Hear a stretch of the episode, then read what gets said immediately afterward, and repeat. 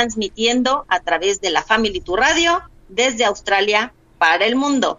Así que tomemos aire, queridos amigos, tomemos aire, amigas, porque van saluditos hasta Estados Unidos, El Salvador, China, Irlanda, Argentina, Chile, Canadá, Colombia, Suecia, España, Alemania, Venezuela, Italia, Francia, Uruguay, Reino Unido, Perú, Guatemala, Brasil, República Dominicana, Mauritania, Honduras, Rusia.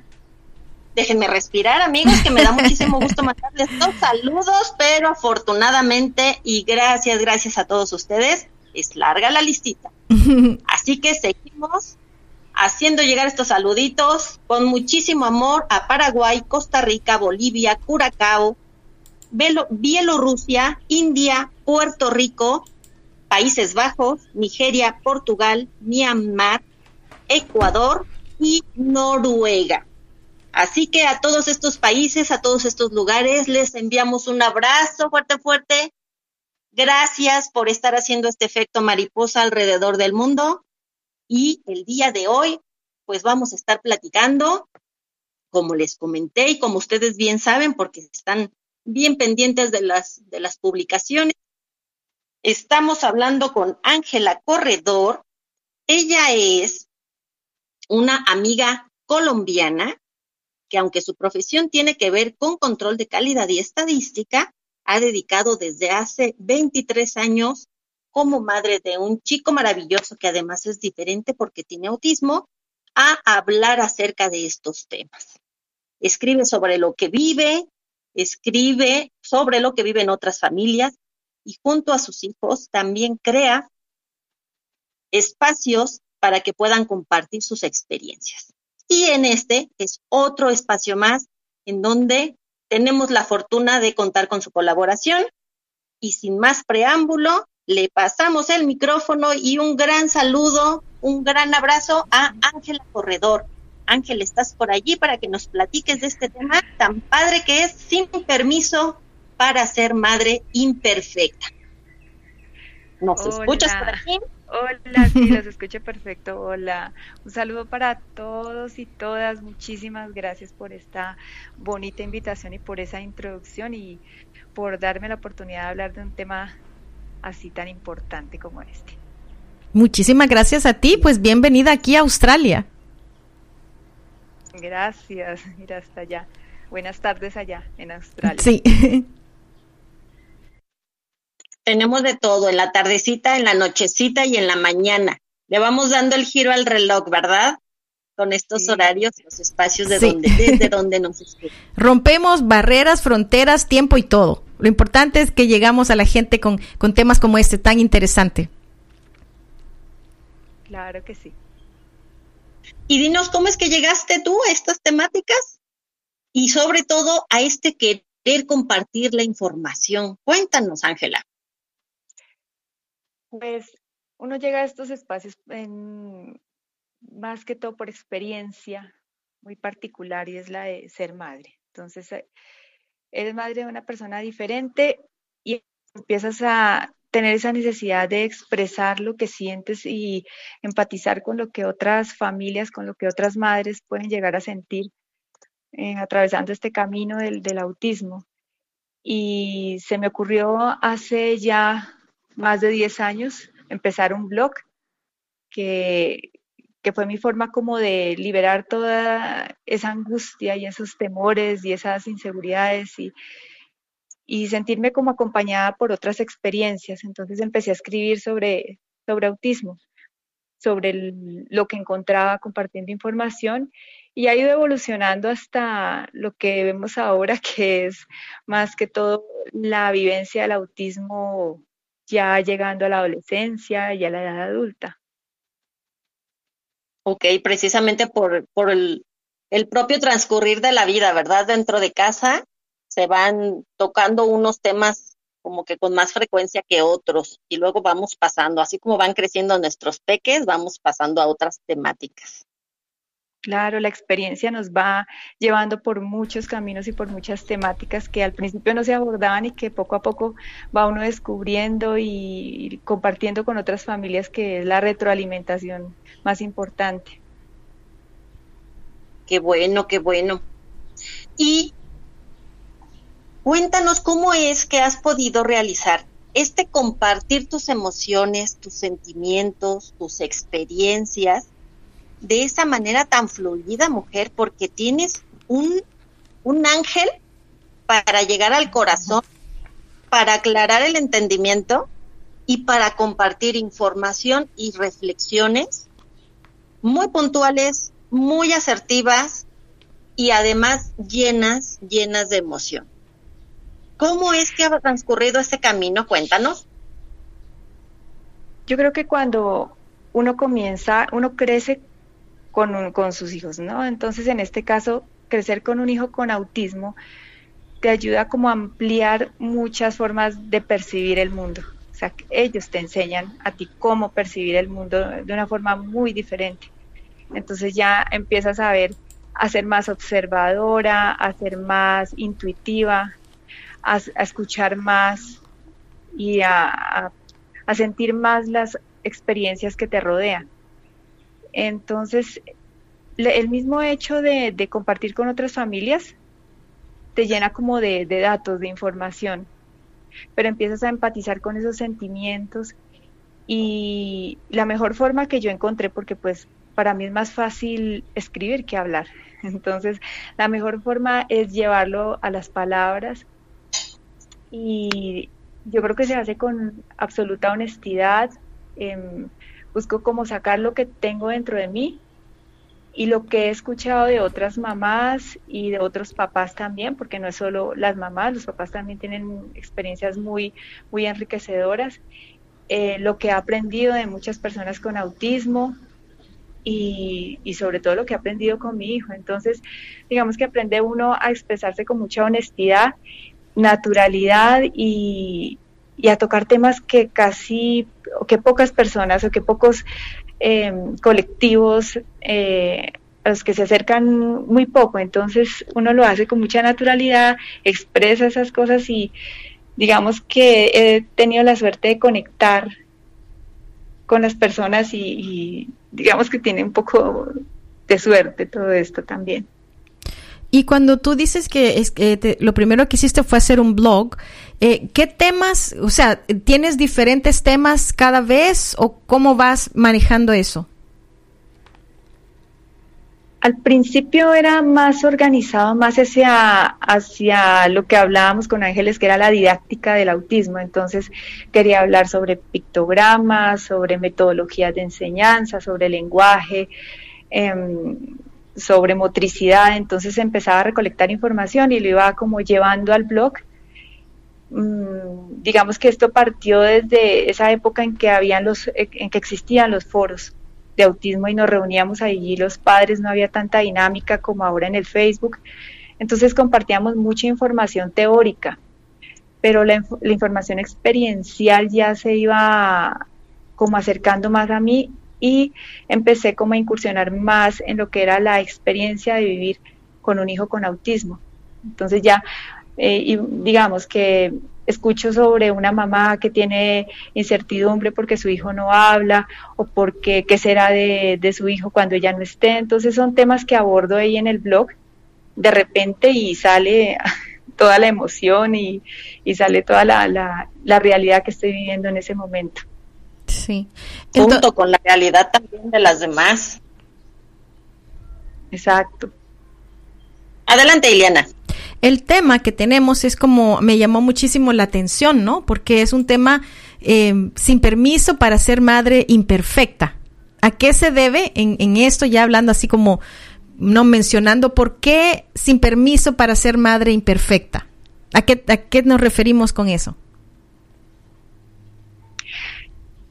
El tema ya lo había tratado en otros artículos. Este es el, yo creo que el acercamiento más, más eh, digamos, más honesto ah, y reciente. Sí, o sea, ya ya antes he hablado del tema de las madres y, y del, del lío que se forma alrededor de nosotras debido a las exigencias, debido a las dificultades que presentamos siendo mamás de hijos muy diferentes. ¿Y como cuáles serían esas situaciones? Digamos, que, que, que ya que tienes un blog y las madres te dicen, ¿en qué se puede decir que coinciden todas? ¿Y cuál sería lo que tú les aconsejas? Porque me imagino que algo así es lo que haces en tu blog. Sobre todo la alta exigencia que, que ponen sobre nuestros hombros, ¿no? Entonces, eh, es muy diferente ser madre de un hijo típico que va teniendo un desarrollo natural normal que de un hijo que va al que estamos tratando de descifrar. O sea, la sociedad nos está exigiendo a la vez que nosotros estamos tratando de descifrar a nuestros hijos o a, nuestro hijo con autismo. Entonces, en, en ese trance cometemos muchos errores porque estamos aprendiendo y la sociedad a veces no es como muy benévola con, con nosotras, entonces nos exigen demasiado, nos exigen que, que se porten bien, incluso los mismos profesionales cuestionan nuestros métodos de enseñanza cuando estamos aprendiendo a ser mamás de un hijo diferente. Nosotras nos nace, no, no somos madres sabiendo qué es el autismo. O sea, el autismo llega repentinamente a nuestras vidas y empezamos a investigar qué es esto que le está pasando a nuestros hijos, porque cuando nos dan el diagnóstico, no nos dan un manual para saber cómo ser madres de un chico así. Entonces vamos aprendiendo en el camino, pero no nos podemos equivocar porque ya nos dicen estás mal educando o estás sobreprotegiendo, y pero, pero no nos dicen entonces al contrario qué deberíamos hacer. Y también es, es el estar conteniendo esas emociones, ¿sí? Como parecer demasiado fuertes y no derrumbarnos porque, porque no se nos permite, porque eh, debemos mostrar que somos eh, perfectas, que sabemos eh, lo que vamos a hacer, que tenemos todo bajo control. Y, no es así, siempre nos estamos equivocando y estamos aprendiendo. Entonces es, es eso como también reconocer que no somos perfectas y que estamos aprendiendo toda la vida. Es que ni siquiera cuando ya están grandes como, como mi Sebastián, que ya tiene 23 años y y sigo aprendiendo, sigo aprendiendo y lo que aprendí en la infancia ya no me sirve para la adolescencia, entonces tengo que volver a aprender sobre autismo, pero ya en la adolescencia y ahora en la edad adulta. Entonces, digamos, de, las cosas que, que, que escucho que son como comunes es que tienen una expectativa demasiado elevada acerca de lo que una madre con un hijo con autismo debería de ser y también esa presión de que, yo no sé, porque creo que toda mujer y toda madre se pone esa presión de querer ser la mejor madre o la super madre y, creo que eso nos toca porque queremos lo mejor para nuestros hijos. Entonces, ¿cómo, cómo es que aconsejas o en lo que tú escribes o en lo que compartes que serían las, lo que tú has de, de escuchar a tantas mujeres con la misma situación? ¿Qué les dices? Cómo hay técnicas o simplemente se reúnen para poder expresarse y, que cada una vaya expresando lo que siente? ¿O tú has encontrado, digamos, como unos pequeños consejitos que pueden ayudar a estas madres que tienen así ese, esa situación de la, de la presión, de que, o sea, o sea, te dan al niño, te dicen que tiene autismo, no te dan un manual y tampoco como que hay mucha ayuda, ¿verdad? Alrededor, que te diga, bueno, aquí hay una organización, vénganse para acá, aquí les vamos a ayudar.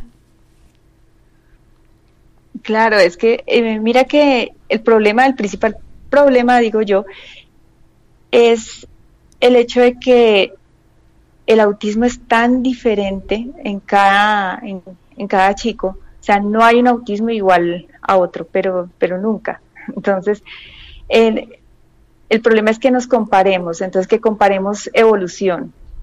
Entonces, que mi hijo no, no sé, no evoluciona al mismo tiempo que el de mi amiga o el de una conocida que tiene un hijo con autismo. Y lo que sucede es que, digamos, vayamos a redes sociales. Entonces, em, en redes sociales somos muy buenos promotores de nuestros hijos, de las buenas cosas de nuestros hijos, hablando en sí del autismo. Entonces vamos a encontrar que hay muchas mamás, muchos papás que muestran demasiados avances, cosas maravillosas de sus hijos. Mm. y hay papás que no pueden mostrar eso porque porque son diferentes, vidas diferentes, caminos muy distintos, contextos muy distintos. No es lo mismo, digamos, eh, un hijo que crece en España con muchas herramientas, asociaciones, que un hijo que crece en, con, un hijo que tiene autismo y crece en Colombia, donde pues no hay muchas asociaciones ni mucha apoyo, muchos recursos, exacto, ni mucha, ni muchas, mucha, digamos, conocimiento del tema. ni política, digamos, no hay mucha evolución en eso. Entonces son cosas muy distintas y terminamos comparándonos con modelos que, que no corresponden. Mm. Y, lo otro que, que yo les digo a las mamás es que expresen lo que sienten sin temor al juicio, porque el juicio es muy fácil y muy sencillo eh, emitirlo, pero tenemos que, digamos, ser un poco em, resistentes a los juicios y saber que, que hay gente que no sabe el camino que llevamos y por lo tanto no hay que poner mucho cuidado a esos juicios y, tener confianza en que lo que estamos haciendo no es perfecto, pero es lo mejor, lo mejor que tratamos de hacer. Sí, definitivamente estamos haciendo todo un esfuerzo, un aprendizaje y un manejo no de tres pistas, sino de 15 pistas a la vez, porque previo a que tengamos hijos, inclusive, contamos ya con varias exigencias solo por tema de género. Si ya tenemos a nuestros peques, hijas o hijos, pues no nos entregan el manual a ninguno. Pero si, si, si, le sumamos que tiene algún diagnóstico, híjole, pues necesitamos además un manual especializado.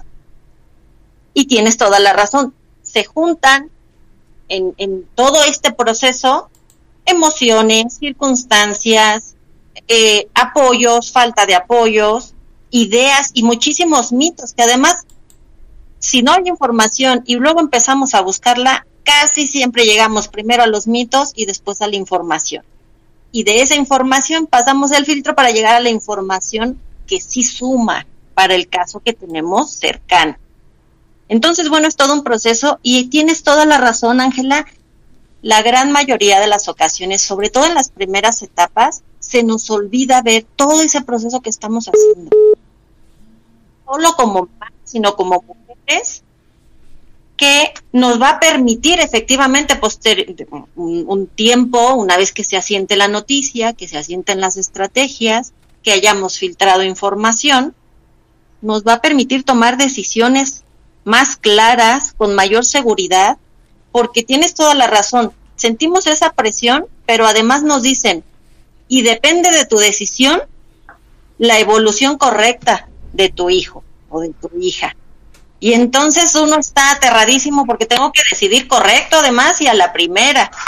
Entonces, pues son procesos que, muchas veces reducimos tanto que no vemos todo eso que estamos haciendo para tratar de hacerlo lo mejor posible y que al confirmarlo, revisando toda nuestra historia, nos, podamos sentir que efectivamente estamos haciendo lo mejor que podemos con lo que tenemos. Y, y que además estamos buscando que sea la cantidad de apoyos, de contactos, de información que tengamos, siempre estamos buscando incrementarla, mejorarla y sobre todo compartirla. ¿Cierto?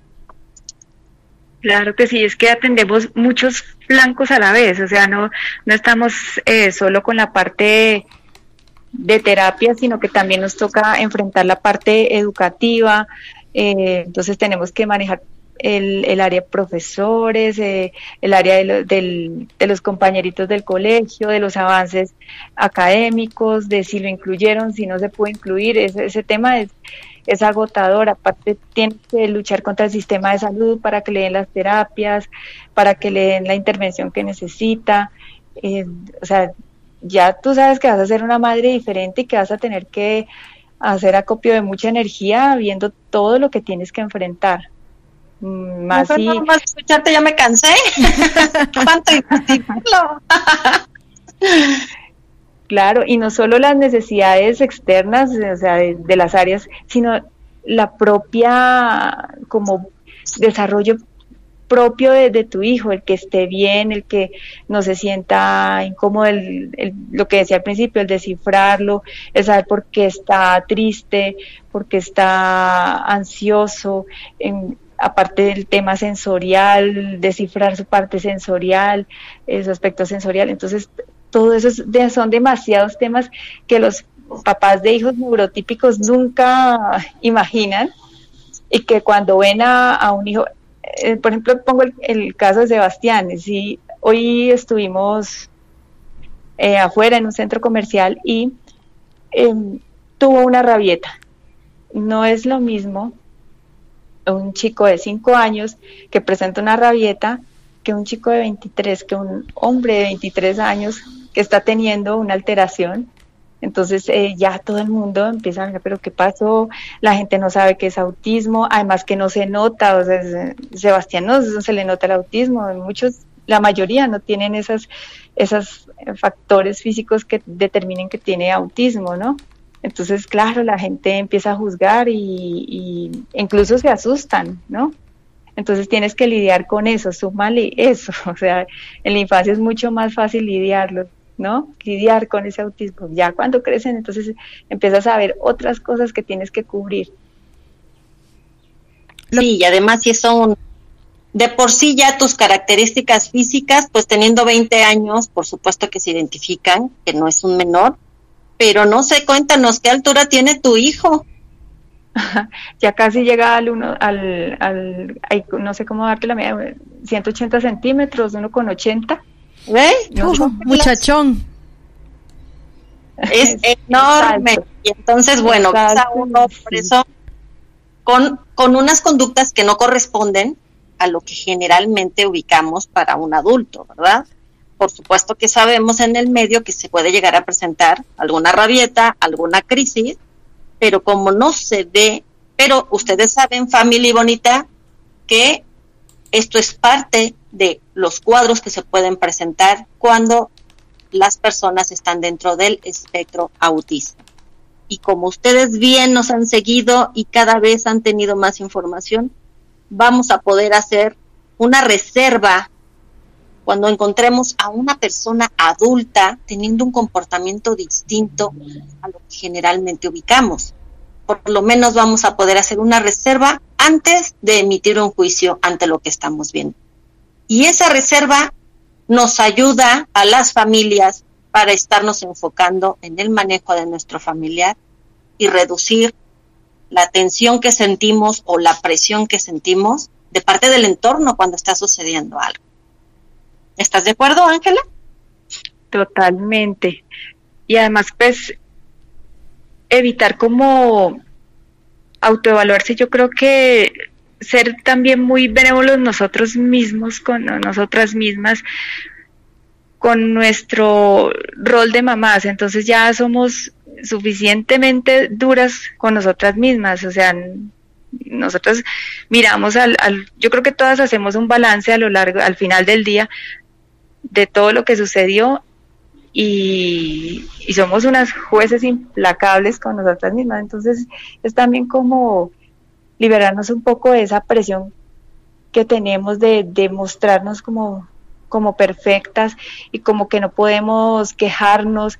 Y es importante también quejarnos, decir, eh, hoy estoy cansada del autismo, hoy estoy cansada de lidiar con esto y que si quieren llorar por el porque fue un día difícil lo puedan hacer y que si están hartos de, la maestra que no entiende a su hijo lo puedan decir sin que la gente diga, ay, pero ¿cómo se quejan? Es que se quejan demasiado porque viven quejándose todo el tiempo, quieren parecer víctimas y sucede mucho y no sé, lo digo acá. Tranquila. en confianza. no, yo te estoy escuchando y me pongo a pensar, o sea, como mamá uno tiene presión, porque lo que te decía antes, o sea, uno quiere lo mejor para sus hijos, no quiere que les pase nada, o sea, como decimos, o sea, si te hablan algo de ti, no te duele, pero si alguien habla algo de tu hijo, pues olvídate, uno se pone como, como fiera, ¿no? Entonces, sí, yo siento que como madres tenemos esa presión, no digamos si cuando vas a un centro comercial y tu hijo hace algo y que las demás personas te queden viendo Pero sí, yo creo que también a veces es como que uno se pone más presión de la que, de la que hay, por eso que tú que estás explicando, ¿no? Porque tú sientes de que si te quejas van a decir que se queja, por todo llora, y, y, y pues es, es, importante sacar de adentro lo que uno tiene para poder ser mejor y, ¿me entiendes? Es darse ese permiso. Sí, y sobre todo entender que no podemos mantener todo el tiempo una imagen de control mm. porque nos enloquecemos. O sea, eso, ya, ya es un trastorno mental, uno mantener eh, como que no estuviera pasando nada y, y no, y, y es por eso que a veces me molesta un poco que en redes sociales se muestre el autismo como algo maravilloso todo el tiempo, como que algo que fuera un atributo un don maravilloso y no, es una, es, es muy bonito ver crecer a tu hijo con esas cosas diferentes que lo hacen tan único, pero también es algo que nos debilita, que nos agota, entonces es importante también que se muestre ese aspecto del autismo que pocas veces se, se comenta, o sea, no podemos seguir mostrando el autismo que, el autismo liviano em, de película, ¿no? Modelos que no, que, no, que no son reales y que limitan a otros padres a contar sus experiencias porque les avergüenza contar eh, situaciones que tienen y que no pueden exponer. Por ejemplo, hace poco hice un artículo sobre los daños materiales que ocasionaban nuestros hijos, ¿sí? Entonces contaba sobre las mesas que que rompían las luces de vidrio. Mi hijo, a, le encanta el sonido del, vidrio cuando se rompe. Entonces, las ventanas, los vasos, acá no tenemos vasos de vidrio. Entonces toca vasos desechables, vasos de plástico, porque él puede ver un vaso, lo, lo rompe. Y le gusta. El, le gusta el sonido. y, Qué rico. Yo creo que oh, también te sirve como si lo botas y se, yo creo que es como una dinámica también, porque si tú lo botas, o sea, si se te cae, es una, una, lo que sientes es algo diferente. Ups, se me cayó como susto. Si lo botas así para verlo, es una sensación, pero si lo avientas es otra. ¿Ves? O sea, parece que no, pero sí, o sea, algo ha de haber detrás de eso que a él le hace como sacar algo, ¿no? Y encuentra alguna una satisfacción, una manera de desahogar alguna cosa. Sí, sí eso, es, le claro, el estímulo le gusta, sensorialmente le, le, parece buenísimo, entonces... No, yo estoy de acuerdo, a mí también. el vaso. sí, exacto, entonces, o le digamos que, que otros daños hacen.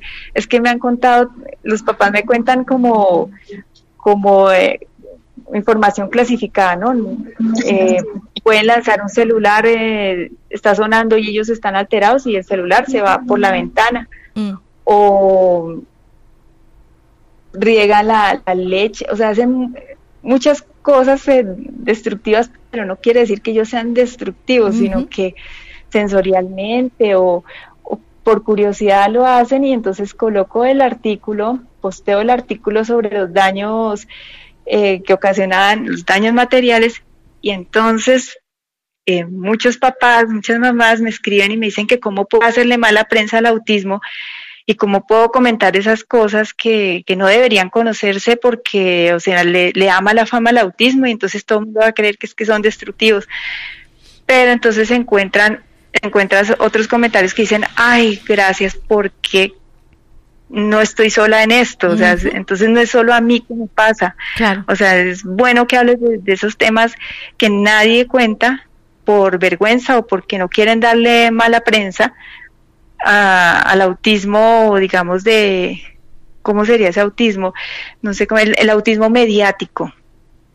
Entonces, eh, sí, ese autismo mediático que muestra todos los avances, pero que no muestran las cosas difíciles que vivimos y que a veces son que no los cuentan, ¿no? Sí. Eso más. Y yo creo que, fíjate que cuando, cuando dices eso de que no los cuentan o que las personas te dicen, ay, no digas eso, ahí es de donde yo ahora entiendo mejor de dónde viene esa presión que sienten, ¿no? Porque estás pensando, ay, es que si yo explico esto van a decir que estoy quejándome. O como dices, le estoy dando mala fama. Yo pienso que si una persona si una persona tiene conocimiento, ¿verdad?, de lo que hace, de lo que es el autismo, perdón, entonces va a entender que es una manera nada más de expresar, de exteriorizar, que no es que estés haciéndole mala fama o buena fama, sino que simplemente exteriorizas para, para eh, ponerte, no sé, em, empática con las otras personas. No, y que nada más tú ves eh, el autismo profundo, el autismo severo, casi no se ve en redes sociales, o sea, el, incluso dicen no no posteen eso porque es que eso no se no se puede reflejar. Entonces, hay padres que cuentan, mi, mi hijo me golpea, tengo artículos también sobre ese tema, porque mm. pues Sebastián cuando, cuando está alterado te puede lanzar un puñetazo a mí, porque él, no es agresivo, su tendencia no es agresiva. Pero muchas mamás hemos vivido la agresividad de nuestros hijos eh, y el impulso de que nos golpeen, pero eso no se comenta. Mm. Y entonces no se soluciona y se quedan solos con el problema y no saben qué hacer. Y si acuden al médico, eh, al, profesional, les va a decir, no, es que mm, em, vamos a medicarlo. Pero hay papás que, si, si comentan esto, puede haber un papá o una mamá que logró solucionar ese problema de agresividad y, y, no, y, por no comentarlo, pues no se enteran qué solución puede haber. Entonces, también es el hecho de que al compartir podemos encontrar personas que nos puedan ayudar, que puede, que digan yo pasé por eso y esto me funcionó. Pero si seguimos ocultando esos aspectos del autismo y mostrándonos como si todo fuera perfecto y en mi casa no pasa nada y mi hijo es perfecto, pues nadie va a poder expresar esas dudas que todos tenemos. Yo estoy segura que eh, esas vidas perfectas del autismo que a veces se muestran en redes sociales Mm, o que se comentan en los grupos de padres eh, no son tan así y hacen muchísimo daño. ¿Qué tanto claro, inclusive Perdón. Ah, gracias. es que precisamente con lo que nos comentas, Ángela, eh, inclusive me hace recordar etapas que afortunadamente en casa también ya, ya pudimos pasar. Y a la vez entender a estas otras familias que han estado, o sea, no solo es que tienen una etapa que todavía no pueden terminar de cruzar, pero que eso no implica que no estén haciendo estrategias inclusive por años y que el avance ha sido muy, muy paulatino, pero el involucramiento de esas familias muchas veces está al 110, al 120%. Y desafortunadamente no se, no se termina de asentar ese beneficio porque hay casos que son más complejos de poder estar interviniendo. Yo recuerdo cómo en la casa llegó un punto, eh, eh, algo que hacía mi hijo era que lo que tuviera con alguna textura variada de la tela, lo ponía en la pared. Y entonces, pues ya te imaginarás los momentos de comer, de cenar, de desayunar. Vaya, mis paredes eran toda una paleta de alimentos secos la sopa, el café, el chocolate, los cereales, lo que se te ocurra. Y hay de ti si llegabas de la despensa y no guardabas todo de inmediato porque el champú, el jabón, la pasta de dientes y todo en las paredes y en los muebles. Y uno está tan agotado porque además tenía trastorno del sueño y entonces se dormía el señorito a las 3 de la mañana y se levantaba a las 5 y no se volvía a dormir. Y una tiene que trasladarse, tiene que moverse, despierta porque además estás cuidando a tu hijo etcétera, etcétera, etcétera. Situaciones que no necesariamente se comparten, como tú bien dices. Y entonces, yo agotadísima, con la exigencia de tengo que tener una casa bonita, con todo y la flor y el perro bañado y los niños peinaditos de raya a un lado y no sé qué, y yo pintada con tacones, etc., etc. Hasta que llegó el punto en que dije muchísimas gracias al que me quiera ver, pues así está mi casa. O atiendo a mis chamacos, porque yo tengo dos hijos, el menor es quien tiene el diagnóstico, pero tenía yo a dos niños. Yo hablaba de mi hijo mayor y mi hijo mayor era un niño de cinco años. Claro que tienes que atender a ambos y además buscar lo económico para cubrir todo lo que implica el aprender o atender a tu familia. Y por varios años, si nos echamos unos añitos con quien quiera venir, muy bienvenido. Esto es lo que puedo. Y de atender la casa o las paredes, atender a mi hijo, pues me quedo con mi hijo. Y posteriormente logramos que efectivamente se avanzara en estos temas y ya ahora tenemos un ambiente muy distinto afortunadamente, pero hay familias que se llevan todavía más tiempo. Y esa nuevamente reserva para criticar nos sigue y nos seguirá ayudando, tanto en el exterior como en el interior, porque queremos convivir y nos cuesta trabajo. Y es importante como personas queremos convivir con otras personas y queremos estar en esos momentos que es posible, esos minutitos que podamos hablar con otra persona y no sentir el juicio en su mirada o en su trato, son caricias al alma y todas las personas necesitamos esas caricias al alma. Que te lean, como bien mencionas, Ángela, y, y se vean identificados, es esa plática virtual o ese enlazarnos de manera virtual de alma a alma y decir, ah, me comprende, oh, qué bien me escucha, no me juzga. Es muy importante que lo sintamos y es muy importante, pues, saberlo para poder recordarlo y regresarnos a este reconocimiento de estoy haciendo lo mejor que puedo con lo que tengo. avanzando y unidas, aunque no estemos en el mismo lugar, en la misma ciudad, por supuesto que estamos unidas y estamos en family, haciendo toda esta red de información, de conocimiento, de apapacho, para que podamos dar un paso más adelante. Adelante, este, Iliana, que... Sí. No, no, eso que dices es muy bueno y para eso está exactamente la familia acá en Australia. Estamos desde Australia, pero llegamos a muchos lugares, como tú ya dijiste al principio, mencionamos los lugares a los que llegamos y pues eh, de eso se trata y de poder expresar. Yo siento que eso es, si, si para algo puede servir este programa, es eso, ¿no? Expresemos lo que se siente, sentámonos libres de compartir porque lo que te iba a decir antes eran las redes. ¿Qué tan buenas son las redes? ¿Qué tan bueno es para alguien estar metiéndose ahí para estar como sintiendo más presión?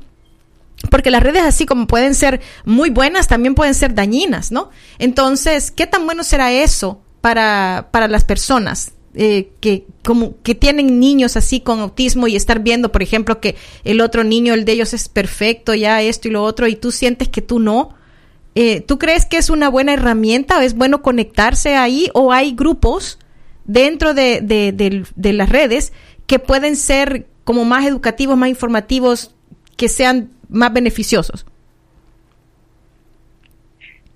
Las redes sociales, la virtualidad, yo creo que es lo mejor que nos ha pasado a las familias eh, que tenemos hijos con autismo es lo mejor porque, pero depende también, ¿no? Es, es como saber dónde entrar y, y saber escoger la mm. información.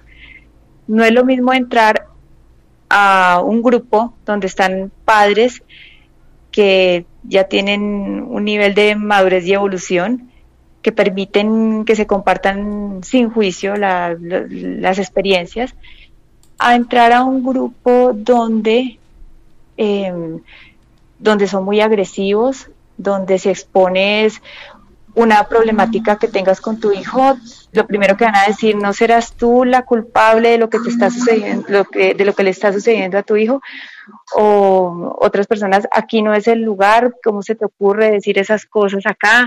Em, em, eh, o sea, lo bonito de la virtualidad es compartir las experiencias y contar, me está yendo bien con esto, he tenido este problema y sentir apoyo.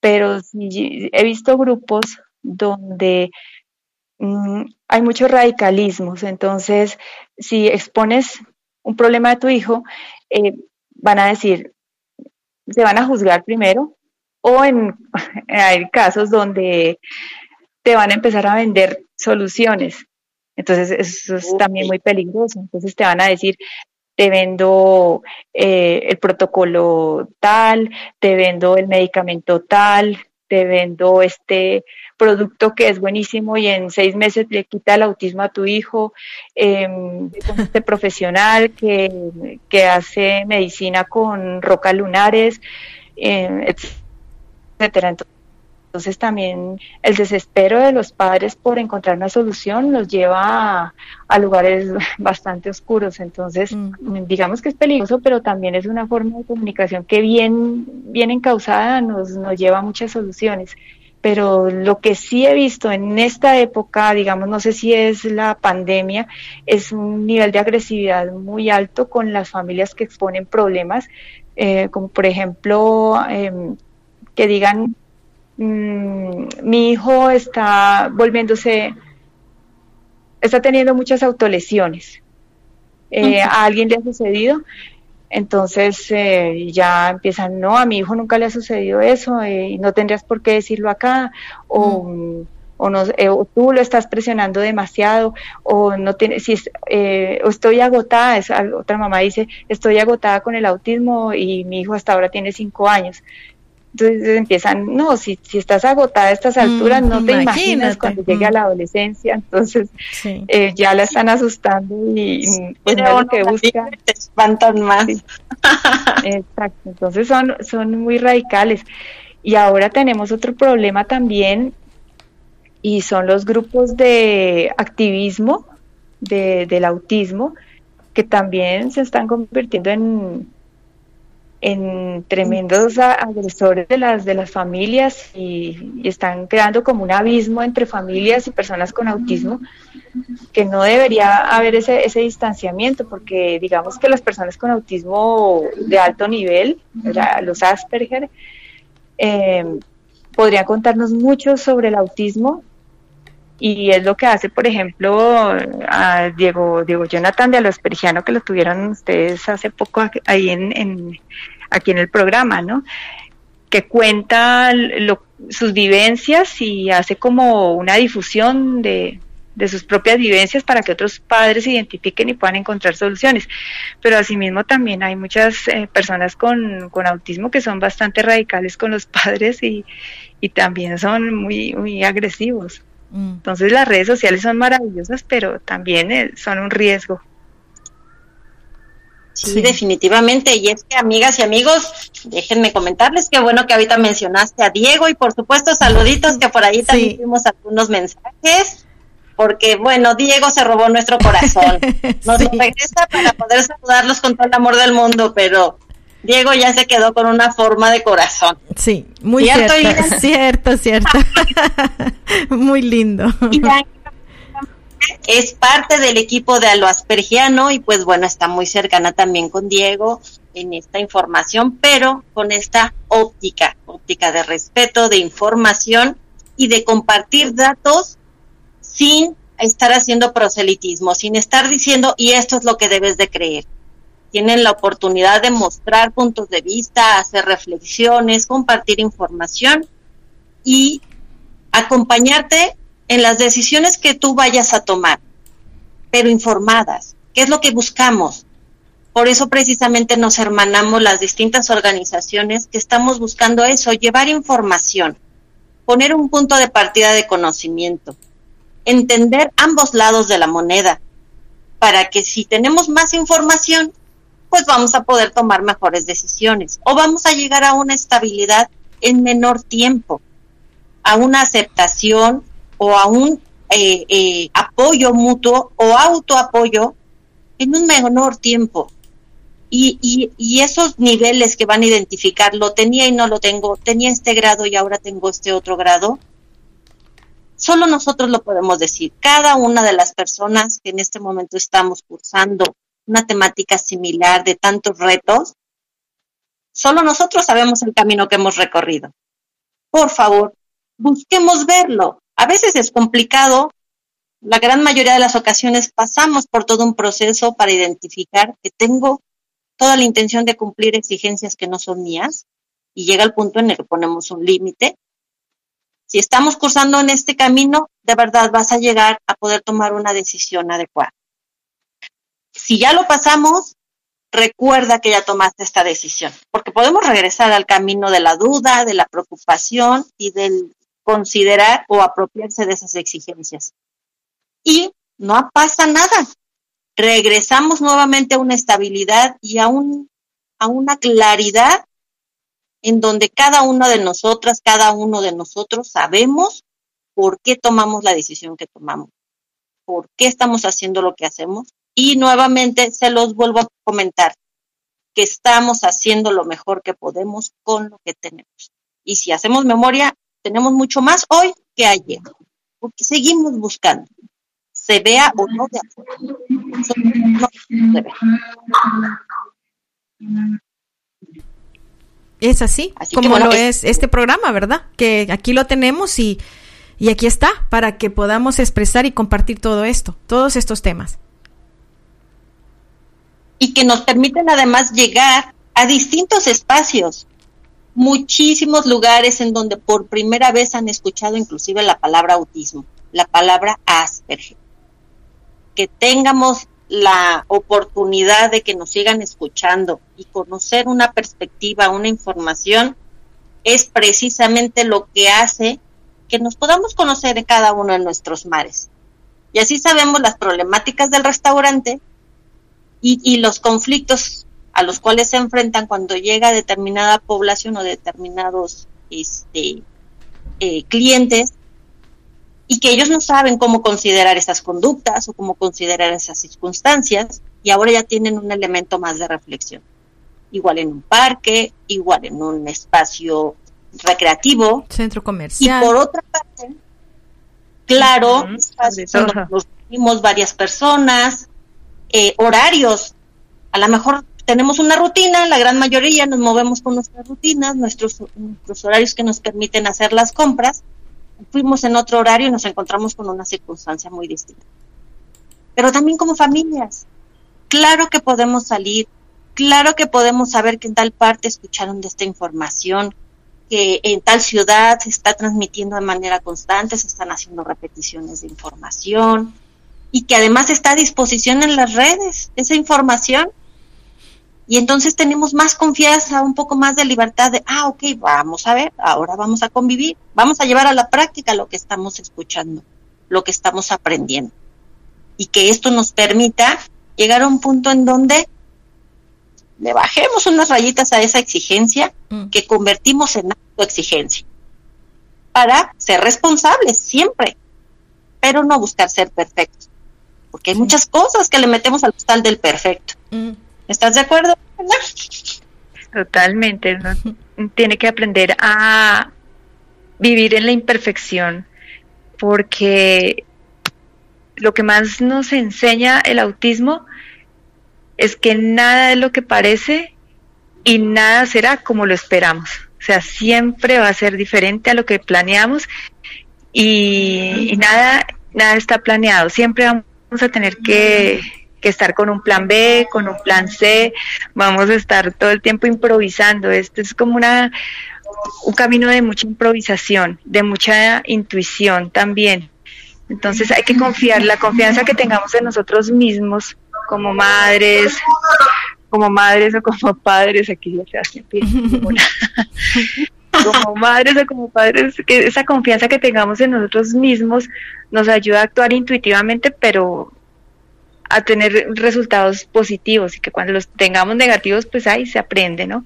Se aprende de, todo y lo importante también es que crezcamos con ellos y que ellos sientan que, eh, otra cosa que también es importante, que reconozcamos que nos equivocamos y que ellos nos vean a nosotros equivocarnos, porque entonces creen que todo tiene que ser perfecto y, y yo he visto padres agotados buscando que sus hijos tengan eh, el tiempo totalmente copado. Yo creo que a los, a los chicos con autismo se les exige más que a una persona neurotípica, porque los tenemos en clases de, de todo. Eh, en la infancia les damos terapia de todo y el fin de semana tenemos que caballos y luego que natación y que, o sea, no les dejamos ni un segundo que tengan libre, ¿sí? Porque supuestamente si les damos mucho tiempo libre eh, van a empezar a, a tener conductas disruptivas, ¿no? pero también no los dejamos ser, no les dejamos ese tiempo y ese espacio para, para que sean. Y eso es también debido a la exigencia que tenemos como padres de tenerlos en todo y en, y en aprender música y aprender una cosa. Sí, los invadimos de muchas actividades, pero más por la exigencia social que por lo que ellos necesitan. Mm. O sea, eso viene siendo más de parte de los padres que en sí de los hijos, de lo que ellos requieran, ¿no? Sí, dejamos de escucharlos por, digamos que en cierto modo, intentar normalizarlos.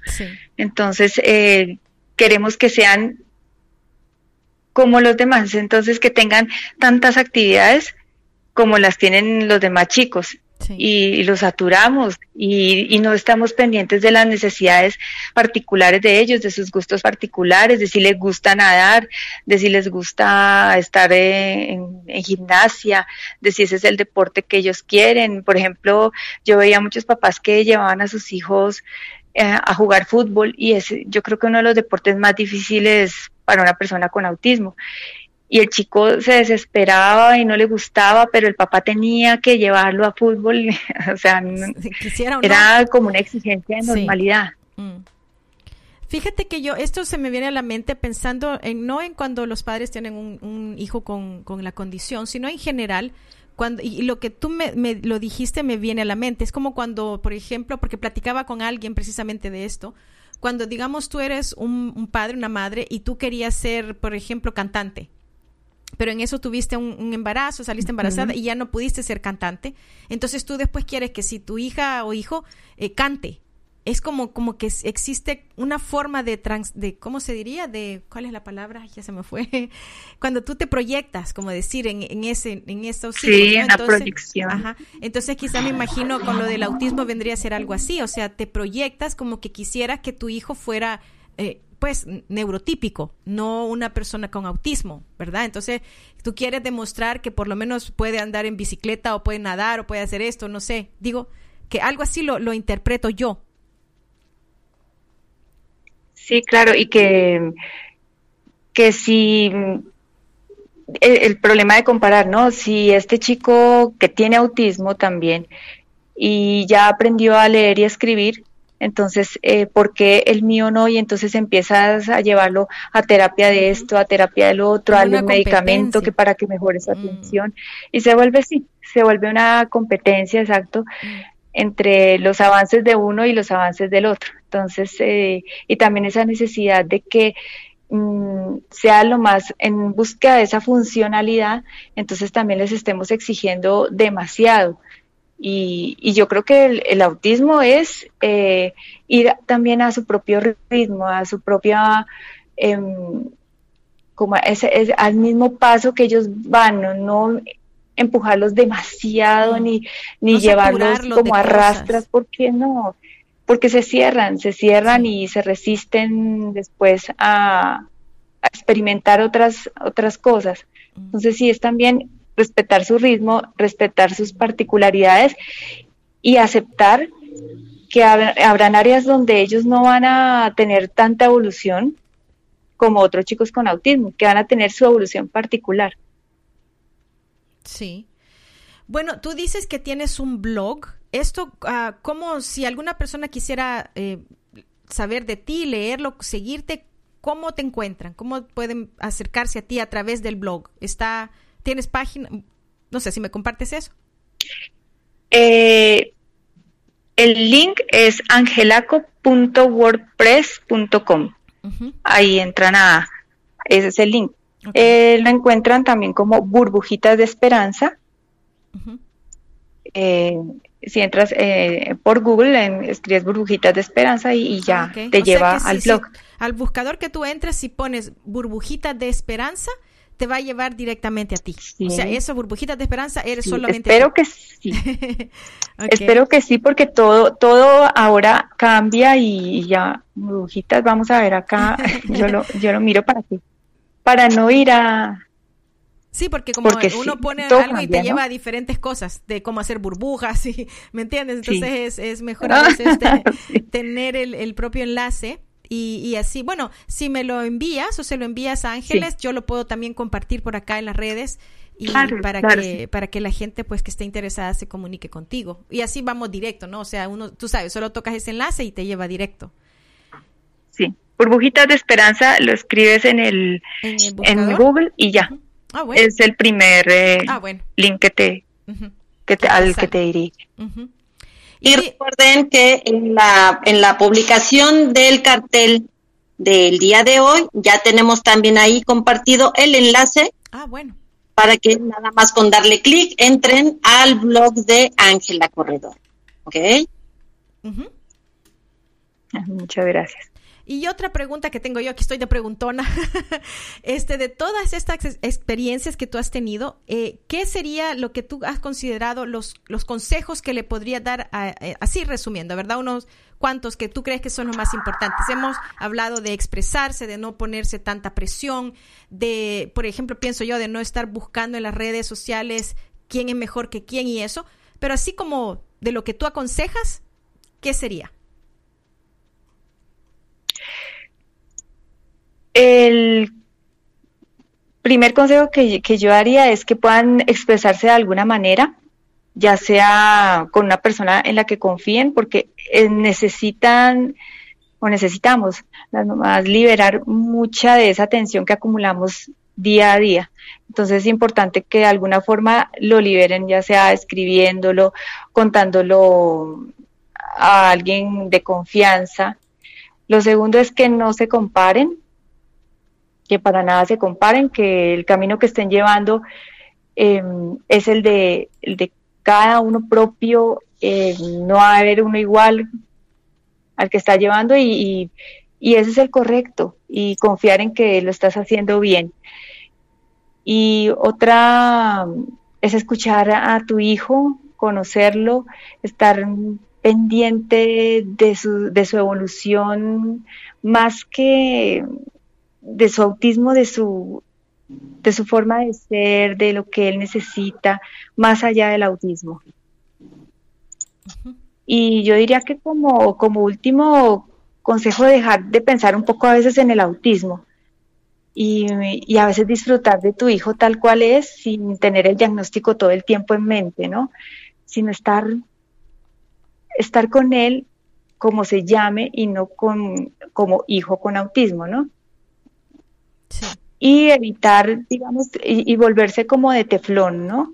Entonces, que si empiezan a criticarte, pues que ya no te importe y alejarte de las personas que, sientas que te están haciendo, em, digamos, pensar que tu, que tu labor como mamá o como papá no, no es la correcta. Entonces, si, si esas personas no te ayudan a tener paz interior, es mejor alejarse de ellas y y no por compromiso estar, digamos, en grupos de padres, ni dejarse presionar, sino tener criterio propio, sentido común y mucha intuición. Sí, muy importante. sí, se construye todos los días a través de las experiencias y hay que confiar en nuestra propia experiencia.